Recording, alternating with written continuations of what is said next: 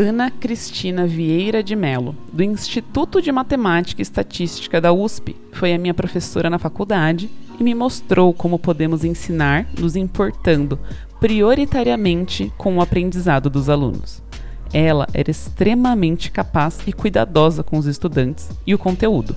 Foi uma figura feminina que me mostrou possibilidade, poder e mais do que isso, abraçou meus sonhos comigo ainda que não necessariamente fossem ideias.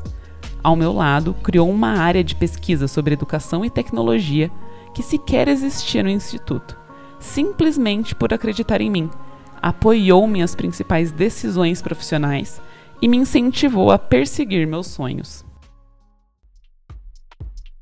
Pronto. Queria falar com quem? Júlia. Mas é a Júlia que tá falando. O meu também é Júlia. Esse é o depoimento Jamais Existir dos Sonhos, da Camila Schutt, empreendedora e cientista de tecnologia. O depoimento foi dado para a revista Gama, na edição especial de Dia dos Professores. O meu nome é Julia Marcolan, mais conhecida como Julia. E o meu nome é Julia Jacoldi, mais conhecida como a Matemaníaca.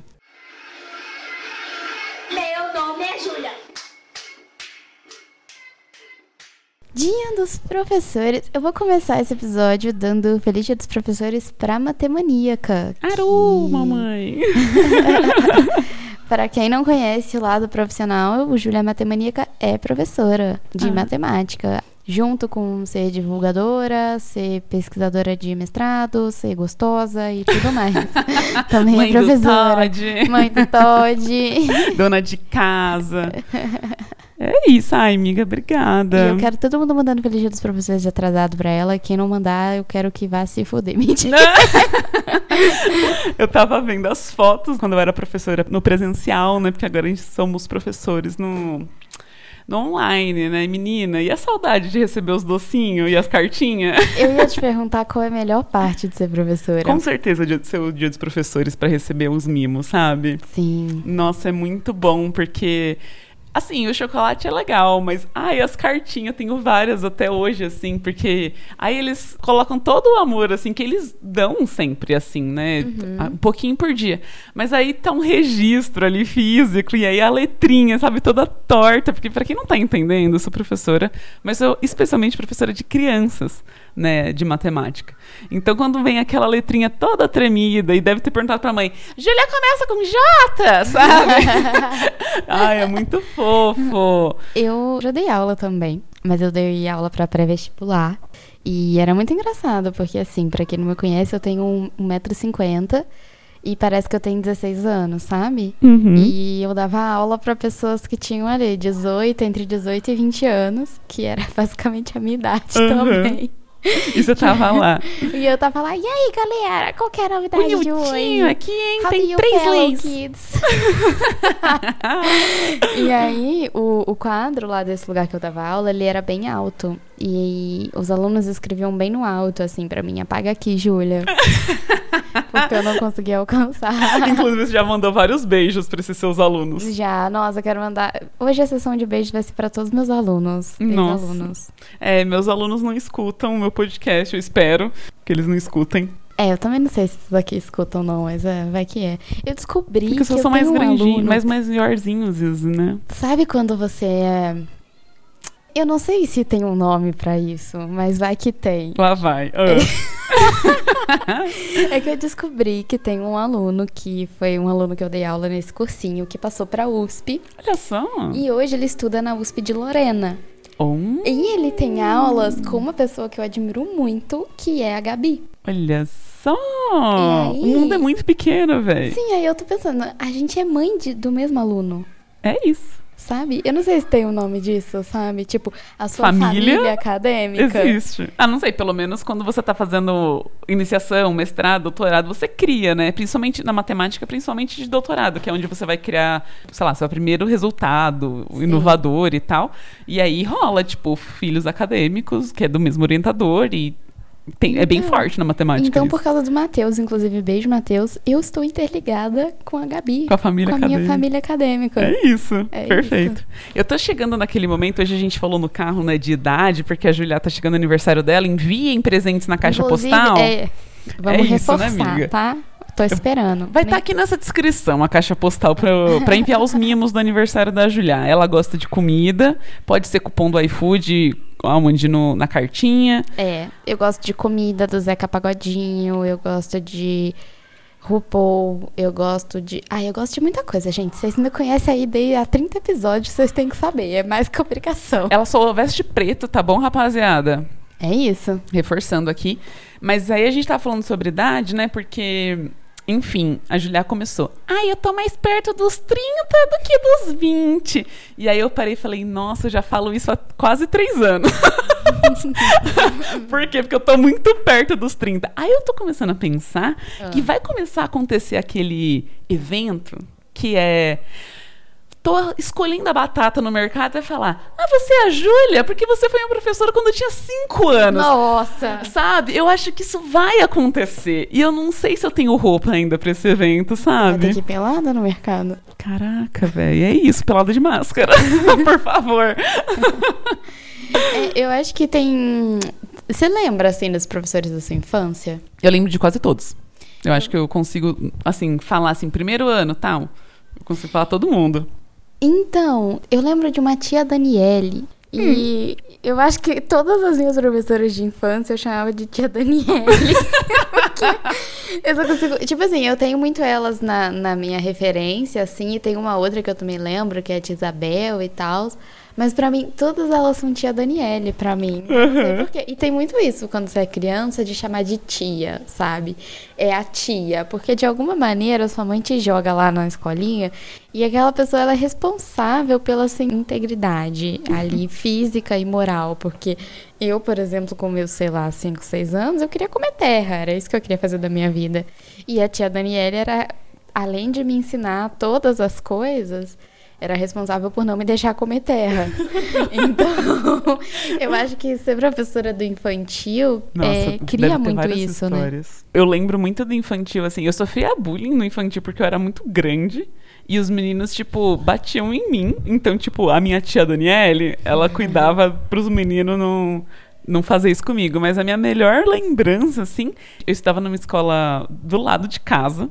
Às vezes a minha mãe tinha dó, porque era, a gente morava no pé da serra. Então tinha muita neblina, era muito frio. A minha mãe me fazia dormir já de roupa de escola. Por isso, amiga, que eu não tenho vergonha até hoje de sair com a roupa toda amassada, porque se eu já dormia com uniforme, imagina como ia na camisetinha, né? Muito cheiro de baba, babinha do, assim. É isso, o sovaquinho do, do final do dia. E aí, a gente chegava na escola e a gente tinha que levar uma escova de dente, uma pasta de dente. E essa pasta de dente, tipo, que todo mundo levava, durava o ano pra gente poder escovar o dente no horário do, do intervalo. E a professora gritava um elefante colorido. Aí a gente, que cor? Aí ela falava verde água. Aí todo mundo que tinha uma escova de dente com verde água estendia assim e ela passava nessas escovas. Aí depois ela falava de novo, elefante colorido. Porque se passasse a escova numa fila ia ser muito chato, entendeu? Ou se passasse tudo de uma vez, não ia ter torneirinha pra todo mundo escovar o dente. Aham. Então, a minha tia Daniela era genial pra fazer o tal do elefantinho colorido com a gente, Nossa, entendeu? ela era genial. Era muito bom. Uma coisa que eu acho muito gostosa dessa, dessa época é que tinha um horário na escola Pra dormir? pra dormir. Nossa, eu não lembro de dormir na escola. Eu não tenho Nossa. nenhuma memória disso. Eu lembro de dormir, inclusive, sentada na carteira. Eu lembro muito de ir no trepa-trepa. Gente, esse nome é horrível. tá ótimo. Como que chama esse brinquedo que parece uma gaiolona, assim? E ele é feito única e exclusivamente pra trepar. Aí você sobe até o topo. E aí fica de ponta cabeça, as coisas e tal. Gente, eu brincava muito Não, no eu sei de trepa-trepa. que brinquedo é esse que você tá falando, mas eu não faço a mínima ideia do nome dele e eu nunca ouvi ninguém se referindo a ele como trepa-trepa. Bom, então. É assim que a gente chamava lá na minha. No meu espaço. Nossa, que loucura. E era o meu É, favorito. Eu ficava muito de ponta cabeça, porque aí eu queria fazer tudo que eu aprendia no balé em cima do trepa-trepa. Algum lugar completamente não. Né, não recomendado pra poder fazer o que eu fazia no balé. Eu acho que ainda entrando nesse negócio aí de criança, teve um, um negócio que eu vi no Twitter esses dias, né? Um acontecimento, um fato, Lá vem. que foram as crianças reivindicando pelo aumento do recreio. Nossa, isso foi perfeito. Corre aqui, Paulo Freire. e as crianças fizeram cartazes e os cartazes tinham assim, reivindicando o rec- aumento do recreio já. Uhum. Foi muito bonitinho. A primeira escola que eu efetivamente entrei, depois que eu tava na licenciatura e tudo mais, é, era uma escola construtivista. Que ela tem um modelo da escola da Ponte, do Pacheco, lá de Portugal e tal. Ela é uma escola municipal de São Paulo. E ela é toda regulamentada, assim, tipo. Mano, essa escola é muito legal. Eu acho que foi uma, uma das primeiras experiências que eu falei, é isso. É por essas e outras que eu acredito muito na educação, sabe, tal. Porque, tipo, eu entrei na escola e o que que significa, né? O que que, que que acontece lá dentro? Acontece que, tipo, todo mundo tá ali, desde, tipo, a família, os professores, os alunos, para poder criar um ambiente melhor. E as crianças, elas fazem semanalmente um encontro para Ah. poder discutir o funcionamento da escola. Então, assim, rapaziada, semana passada teve uma questão aqui que o papel higiênico não tá no cestinho no banheiro, né? Aí o outro levanta, é verdade, eu fui nesse mais ou menos nesse horário depois do intervalo, todo dia o papel higiênico tava pra fora. Aí aí discute, discute, discute. E aí, o que a gente pode fazer? Não, a gente pode então criar uma ronda pra depois do banheiro a gente ir lá com uma sacolinha extra, juntar e não sei o que lá. Tipo assim, eles encontram os problemas, tem alguém mediando, é tipo né? Um uma, professor uma reunião de condomínio, assim, das crianças. das crianças. E aí, tipo, eles propõem solução e e como é que isso cabe pra eles, entendeu? Tal. Então, tipo, eu não duvido que, por exemplo, já teve a discussão, vamos aumentar o intervalo, sabe? Porque quem não gosta do momento intervalo? Eu acho que é o melhor momento da escola, inclusive é muito triste não ter. Não, até que tem, né? Porque na. Eu ia falar, é muito triste não ter o momento do intervalo na, na faculdade. Ah, tem, Mas tem. tem. vários, né? Mas é porque o, o recreio, a construção da situação de recreio. Hum, que você vai encontrar os maiorzão. Você vai encontrar os maiorzão. E assim, quando eu tava no, no ensino médio, por exemplo, que é onde eu me lembro de recreio, o recreio não era lá tão bom pra mim, assim. Porque, sei lá, eu era estranha. Eu tinha, tipo, meus três, quatro amigos. E, por incrível que pareça, uma das minhas amigas, ela era muito popular. Uhum. E eu andava com ela e eu sempre me sentia deslocada, porque assim, as pessoas literalmente paravam pra falar com ela e agiam como se eu não tivesse ali. Sério? Sabe? Então, assim, não que ela tenha feito nada disso comigo, ela era perfeita, ela sempre me incluía nas coisas, mas as pessoas realmente faziam isso, de tipo, fingir que eu não era uma parte da, da- daquela situação. E aí teve uma época no meu recreio, pasmem com essa. Lá vem. com isso de, de Julia Fit Hum. que eu adorava um jogo que era um jogo que você tem que bater a bola de vôlei no chão e a bola de vôlei bate na, Na parede, parede. e volta. E eu jogava tanto isso, mas tanto isso, que eu tenho tendinite e eu tive que engessar o meu pulso Jogando duas isso? vezes, porque meu pulso não aguentava. Eu estudava o dia inteiro e eu jogava isso muito, Muito forte. bom. Então, tipo, durante o meu ensino médio, eu engessei o meu pulso duas vezes. por causa de tendinite. e eu jogava, pasmem, eu jogava esse jogo com o gesso. Que? que? Não faz o menor sentido, né? Não! E é por isso que a gente tinha que ter uma tia Daniele ainda Ah, no ensino, médio. Nossa, eu queria uma tia Daniele pra ficar em casa comigo, pra garantir que, sei lá, eu vou tomar banho. Eu- Sabe? nossa, eu assim, queria uma tia Daniele do meu lado. É no, isso. no ensino médio, assim, a gente era muito unido. Tipo, de uma maneira geral, assim, a minha escola era uma escola que as pessoas estudavam desde pequenininha. Então, assim, eu era deslocada lá porque eu não estudei desde o início. Mas logo, tipo, todo mundo juntou todo mundo, assim. E a gente teve momentos de, por exemplo, acho que nem foi ensino médio, porque ensino médio saiu muita gente da escola, mas nono ano, assim, a gente fazia eu e a minha amiga tinha uma, um, lugar, um negócio chamado Escova TV Entrevista, porque a gente tinha uma escova redonda na bolsa e a gente saía entrevistando todo mundo no Nossa. intervalo. E a gente era tão unido, assim, e tal, que a gente, tipo, fez um piquenique. E aí cada um levou um rolê. E, mano, o pátio, assim, ficou um monte. Inteiro? Aham. Cada ano levou uma toalha e cada um levou um lanche pra dividir. E ficou, tipo, eu tenho, deve ter foto de, assim, todo mundo junto, o terceirão junto com o nono ano, sabe? E Sim. todo mundo ali participando. Então a gente era, era sei lá, era muito legal o É, ambiente Eu escola. também tive essa troca, assim. Só que eu troquei pra um dos colégios que era assim. Quem é de Barra Mansa sabe, né? É, eu troquei pra um dos colégios que é o colégio, um dos colégios mais tradicionais mais, assim, de Barra Mansa. Não vou falar nome aqui, mas foi pra esse colégio. E eu ganhei uma bolsa de estudo. Assim, minha família nunca passou necessidade, mas também nunca foi uma família que tivesse dinheiro. Então, minha mãe não tinha condição, por exemplo, de me colocar para estudar num colégio particular. E aí, no ensino médio, eu ganhei essa bolsa de estudos e fui estudar nesse colégio. Então tinham várias coisas. Primeiro que era isso de que eles se conheciam da vida inteira naquele Uhum. colégio, porque estudaram a vida inteira desde, sei lá, do, do- do- da pré-escola até o ensino médio. Aham. Segundo, que além de eu vir de fora, eu não era uma pessoa com a mesma situação financeira deles. Porque, Sim. assim, é um colégio, gente, que assim. Eu não tô brincando, é papo de 3 mil reais uma mensalidade do, sei lá, terceiro ano do ensino médio, sabe? Sim. Então eu não tinha mesmo a condição financeira para fazer as mesmas coisas que eles faziam. Então eu não viajava o tanto que eles viajavam e até durante a semana mesmo, sabe? Eu Tipo, tinha sei lá, o eu- estojo de canetinha, é diferente, é, o tudo é diferente. de canetinha, eles iam no cinema todo dia, sabe? E eu, Uhum. n- eu não tinha grana pra acompanhar essas coisas. E, e além do fato de eu ser meio estranha, assim, né? Eu não era uma pessoa padrão eh, nessa época, não que eu me considere hoje padrão, mas nessa época eu era menos ainda, mais distante ainda do estereótipo de uma pessoa padrão na sociedade. E eu era muito inteligente, eu queria e eu gostava, eu sempre gostava muito de estudar.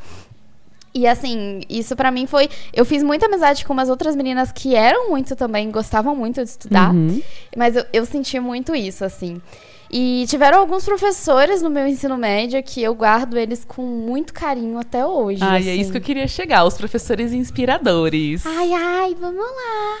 Eu acho que assim, eu tive vários professores muito emblemáticos, assim, sabe? Uhum. Vários deles eu lembro até hoje e uma coisa que eu gostei muito foi que depois que eu entrei na UF, a UF fazia um negócio que era o UF de portas abertas, que foi onde eu comecei a ter o meu contato com divulgação.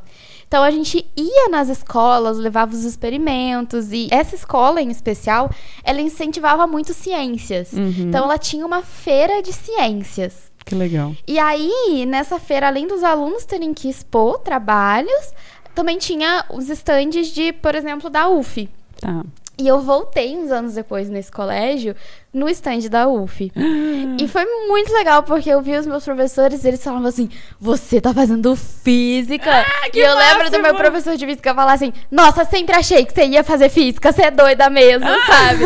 Umas coisas assim. Então, pra mim, foi muito legal poder voltar e ver os meus professores, ver que eles lembravam de mim, porque eu acho isso muito legal também. Uhum, Você não vê, porque a gente sempre lembra né? dos professores. Mas no- os professores, eu não vou nem cobrar isso, porque são muitos alunos. Mas é legal quando você fala, nossa, esse professor lembra, Lembra de, de mim. mim. É sabe? muito legal mesmo. Eu tive um, sei lá, o, o ensino médio não foi uma experiência ruim, não, não posso colocar assim, mas não foi a melhor experiência que eu, pelo menos na minha memória, não foi uma das melhores experiências. Eu tive que refazer muitas minhas amizades dentro da escola, porque muitos dos meus amigos saíram. E, tipo, meio que meus amigos, assim, eles, sei lá, eles não estavam com, alinhados com as expectativas que eu tinha, sabe? Então, por exemplo, todo mundo falava que queria estudar perto de casa, ali numa universidade particular, porque o pai tinha como arcar. Não que meus pais não tivessem na época, mas eu falava assim: ah, eu quero estudar na USP, sabe? Tipo, eu quero ir para esse lugar que falam que é o melhor lugar. E se meu pai tem esse- essa condição de, tipo, pagar a minha escola e tal, eu quero poder ir para esse lugar e estudar lá. Vi meu irmão estudando para entrar na USP. Então eu me colocava num outro lugar.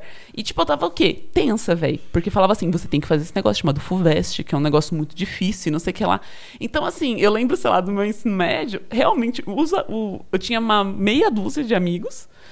E meus professores eram os meus melhores amigos, porque, tipo, ficava a sala, assim, bagunçando, literalmente, sabe? E eu, assim, não, professor, mas eu preciso aprender esse negocinho aqui, ó, você me dar uma ajudinha?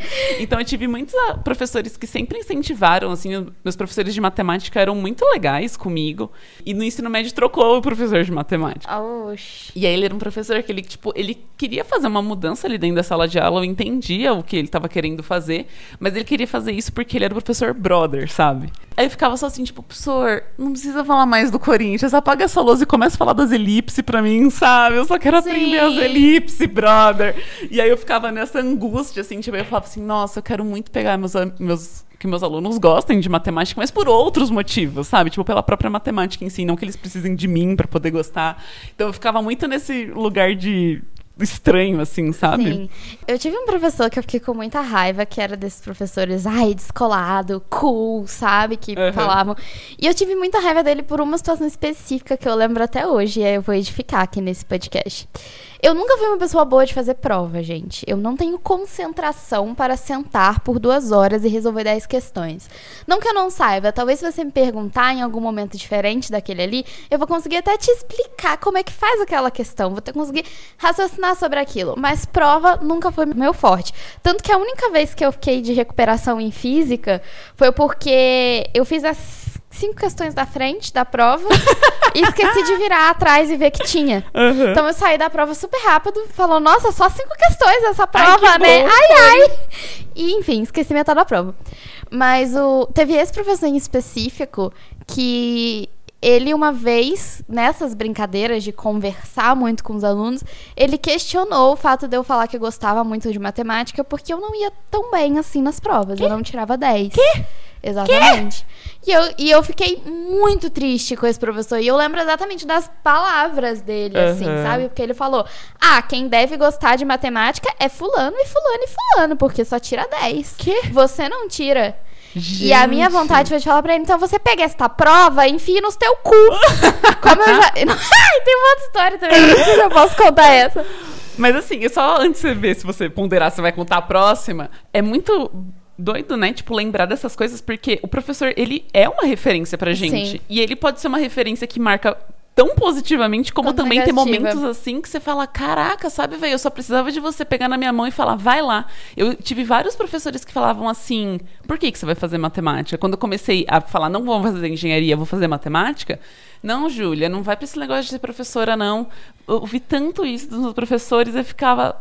Aru, eu só queria que você apoiasse os meus Sim. sonhos, sabe? E eu acho que, assim, eu acho que eu não vou contar a próxima, porque talvez tenha gente Ai, vamos aqui... contar pros padrinhos. Vamos, vamos contar, vou contar só pros Só padrinhos pra a lembrar que a, a gente tem os padrinhos, né? Aqui do qual a Julia disse isso. Um beijo pra todos os nossos padrinhos. E eles recebem episódios exclusivos.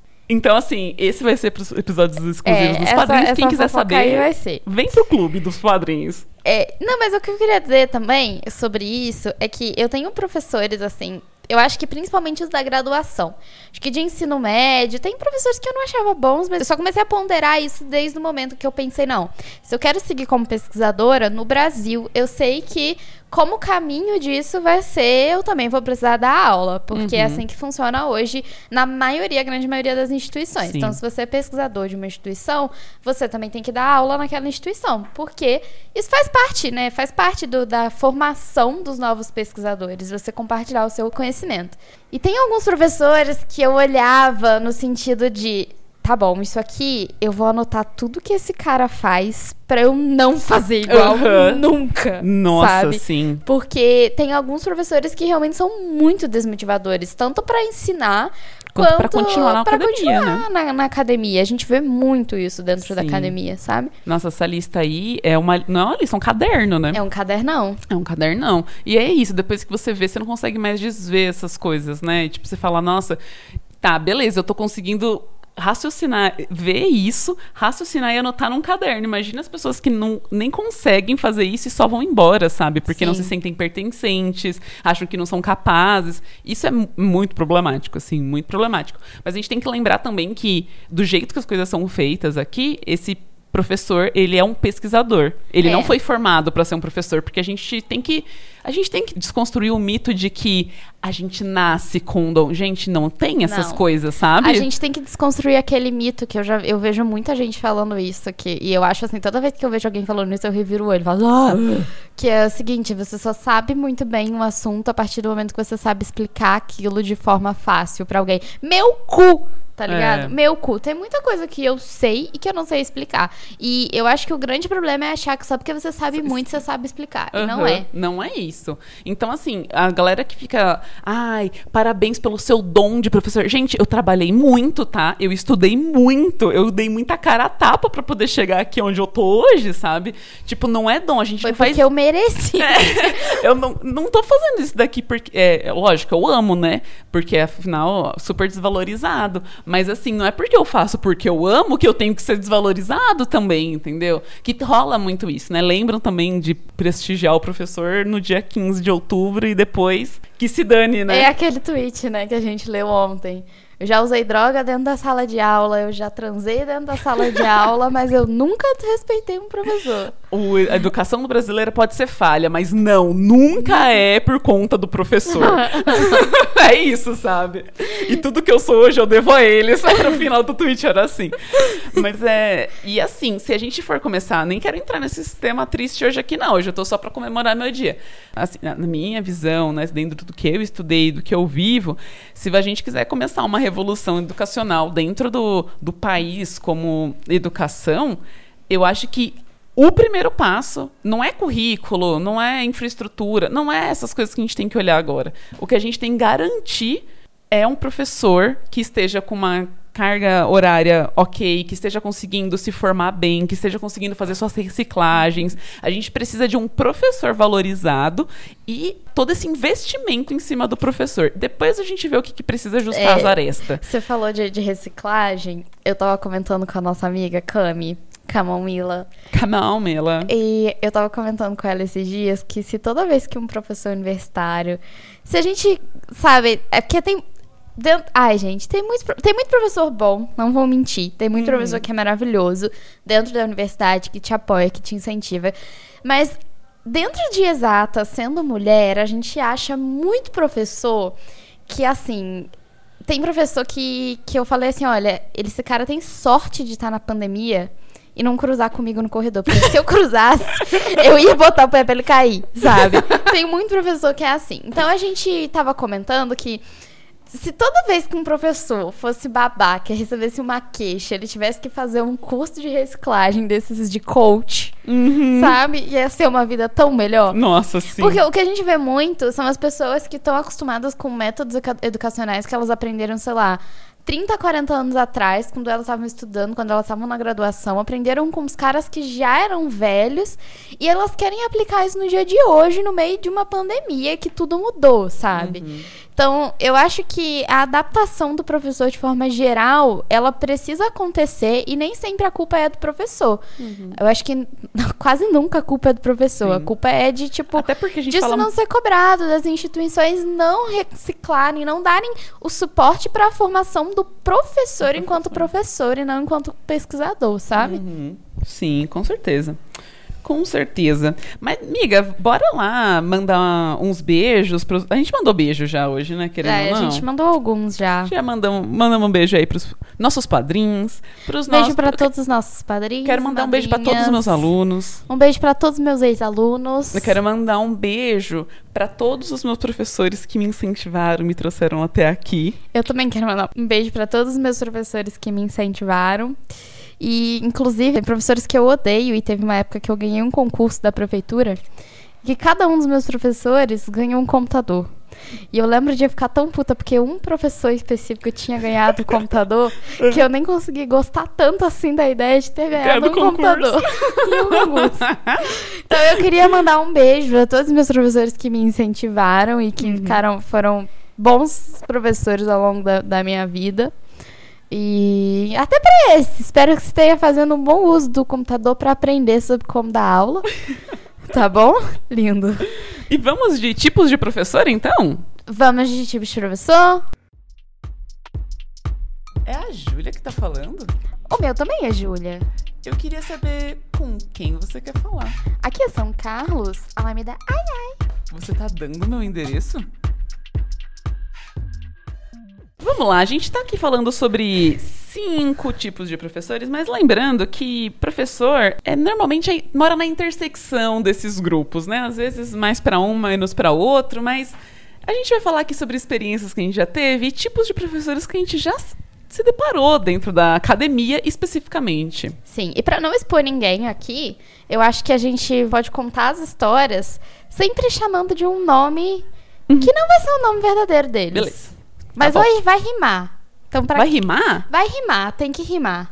Nossa, eu tô tentando já rimar o primeiro, eu não consegui, miga. Pode Eu ser tenho. Jefferson o primeiro? Pode. Então tá.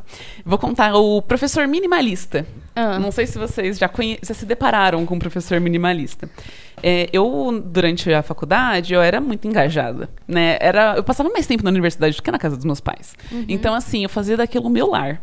Então, eu era engajada nas questões de esporte, nas questões de representante discente, eu fazia monitoria, eu, fa eu dava monitoria, eu trabalhava na OBMEP, tudo, eu fazia tudo que dava para fazer, mais as disciplinas. Aí, eu fiz álgebra 2 com um professor que ele escrevia, ele era alto assim, e ele escrevia duas linhas por pedaço de lousa. Numa letra, igual o médico escreve paracetamol na, na bula. E ele falava muito assim e tal. Na primeira aula, eu corri para poder fazer. Só que quando ele, como ele escrevia duas linhas, até você entender aquela definição e conseguir passar para o próximo quadro, ele já estava no último apagando o primeiro. Aí a primeira aula eu corri, saí bufando assim. Na segunda aula, eu tentei só ler e depois procurar. Na quarta aula, eu tentei comprar o livro que ele estava seguindo para poder a- ir grifando, porque alguma coisa eu tinha que pegar daquela aula, entendeu? E o mais dolorido para mim, do professor minimalista aqui, fala baixo, né, fala olhando para para lousa, que escreve poucas linhas e tudo mais, é porque eu era engajada. Então ele olhava para mim no final da aula e falava: "E aí, Júlio, o que que você tá achando da aula?" Uma merda. Aí eu só olhei pra ele o primeiro dia e falei: então, Jefferson, eu tô achando um pouco rápido, porque eu não tô conseguindo anotar. Se pudesse escrever um pouquinho mais, né? Uma letra um pouco maior, talvez, tal, beleza. A próxima aula era exatamente igual à anterior. E aí Jefferson falava: E aí, Júlia, o que, que você tá achando? E assim, eu falei menos na segunda vez, e na terceira talvez eu nem estivesse na sala mais, estava só lendo o livro em casa, entendeu? Foi assim, foi, foi muito minimalista. Eu vou falar do meu segundo professor, então, que é o professor Aquário. O que, que é um professor aquário, amiga? Não, é o nome do professor é Aquário. Ah, entendi. O Aquário é um professor muito realista. Então, as aulas dele sempre tinham exemplos assim. Por quê? Fiz calmo isso, tá? Tá. Se você se perder no meio da floresta amazônica, como é que você vai sair de lá? Você vai traçar um vetor no chão, do ponto onde você tá até o ponto do final da floresta amazônica. E todas, todos os exemplos do aquário, eles se baseavam em você estar perdido em algum lugar. No meio de um navio, no meio do mar, no meio do deserto. Uhum. E precisar sair dali usando os conceitos de física. Entendi. E eu adorava essas aulas. que Eu sempre me imaginava lá. Perdidona, tô perdidona aqui. No ó." meio do Hop Harry com os dinossauros. Era muito bom. Beijo, aquário. Beijo, aquário. Tá, a próxima professora que eu vou falar é a professora perdida. Sou eu? Terceiro tipo de professor, o professor perdidinho, ai, doidinho ele. E a Laura foi a minha professora em várias disciplinas. Ela me foi professora no primeiro semestre, ela foi professora no semestre anterior de eu ir para Finlândia, ela foi professora em- de mim no, no semestre eu- antes de eu me formar. Fui professora de mim. De mim, eu nem sei mais falar. Beleza. Laura era um cristal, um primor. Laura, tudo pra mim, entendeu? Eu, eu já fiz prova com Laura e ela virar e falar assim: gente, todo mundo errou a questão 1, tá, rapaziada? O que, que normalmente o professor fala depois disso? Seus burro! Ai, não, Laura falava assim: devo ter sido eu que não expliquei direito o conceito da questão 1. Vamos revisitá-lo. Darei mais uma chance pra vocês me entregarem a Perfeita. questão 1. Cristalzinha. Laura era um cristal, entendeu? Fiz matéria de conjunto com ela, fiz matéria de geometria 1 com ela.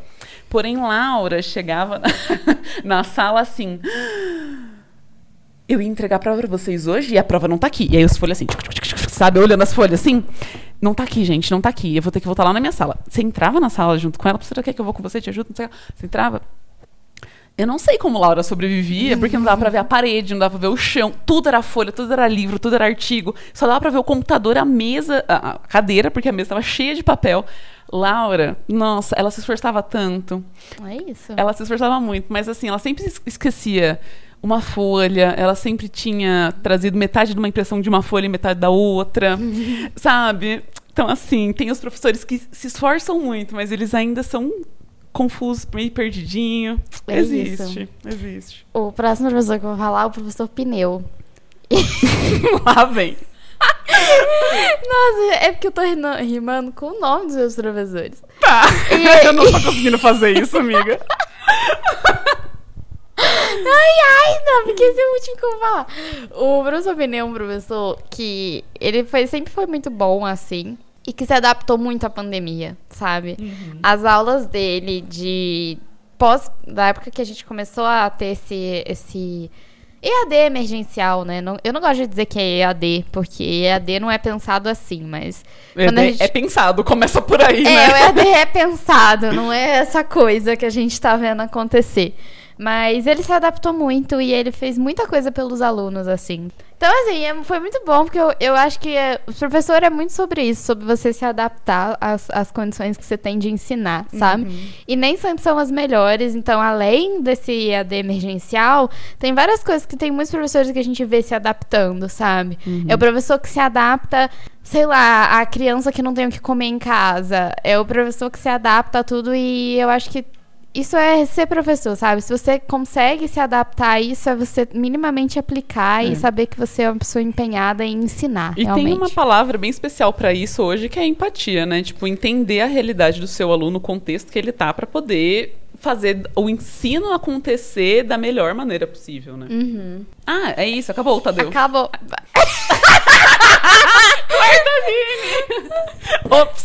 Eu acho que essa parte pode deixar, Vini. Tá Acabou, bom. Tadeu. O último professor que a gente vai citar aqui, o último tipo de professor que a gente vai citar aqui é o professor muito comunicativo. É o professor que ele é muito sociável. Mas você não rimou o nome dele. Ainda nem falei o nome dele, Ah. mas eu não vou conseguir. Eu vou chamar ele de Lineuzinho. Gerson. O professor. O primeiro já chamava Gerson. Quê? O seu primeiro chamava Gerson. Ah, então eu tô viciada nos nomes. Eu vou chamar ele de Ronaldinho. Bota Jefter. J- Já falei. Não, primeiro era Jeffter. Não, primeiro é Gerson. Tá, eu vou chamar ele de Ronaldinho. Tá.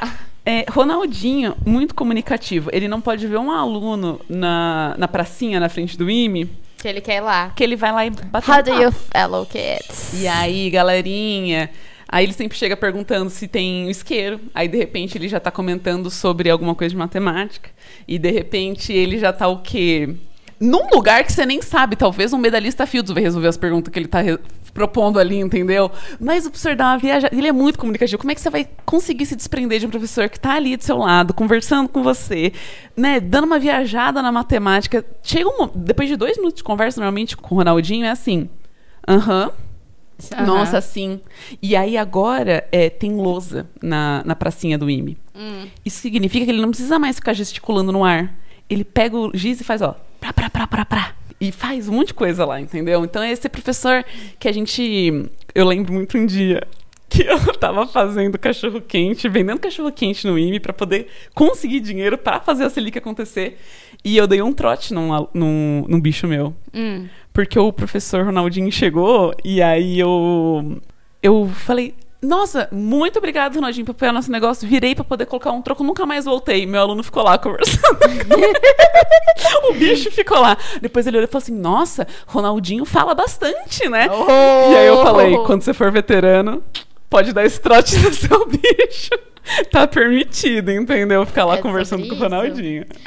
Vamos terminar mandando um beijo pra todos os professores? Eu quero dar- mandar um beijo especial. Eu não posso deixar esse beijo passar. Tá, pode. Eu quero mandar um beijo pro professor que eu não tô inventando o nome aqui, o nome dele é Zaqueu. Oi, Zaqueu! O Zaqueu foi o meu professor e orientador de graduação.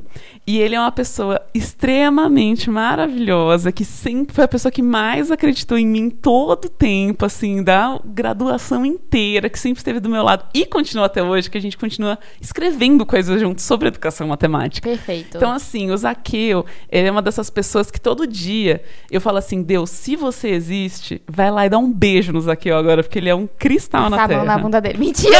Mentira, com todo respeito, Zaqueu, se você estiver ouvindo.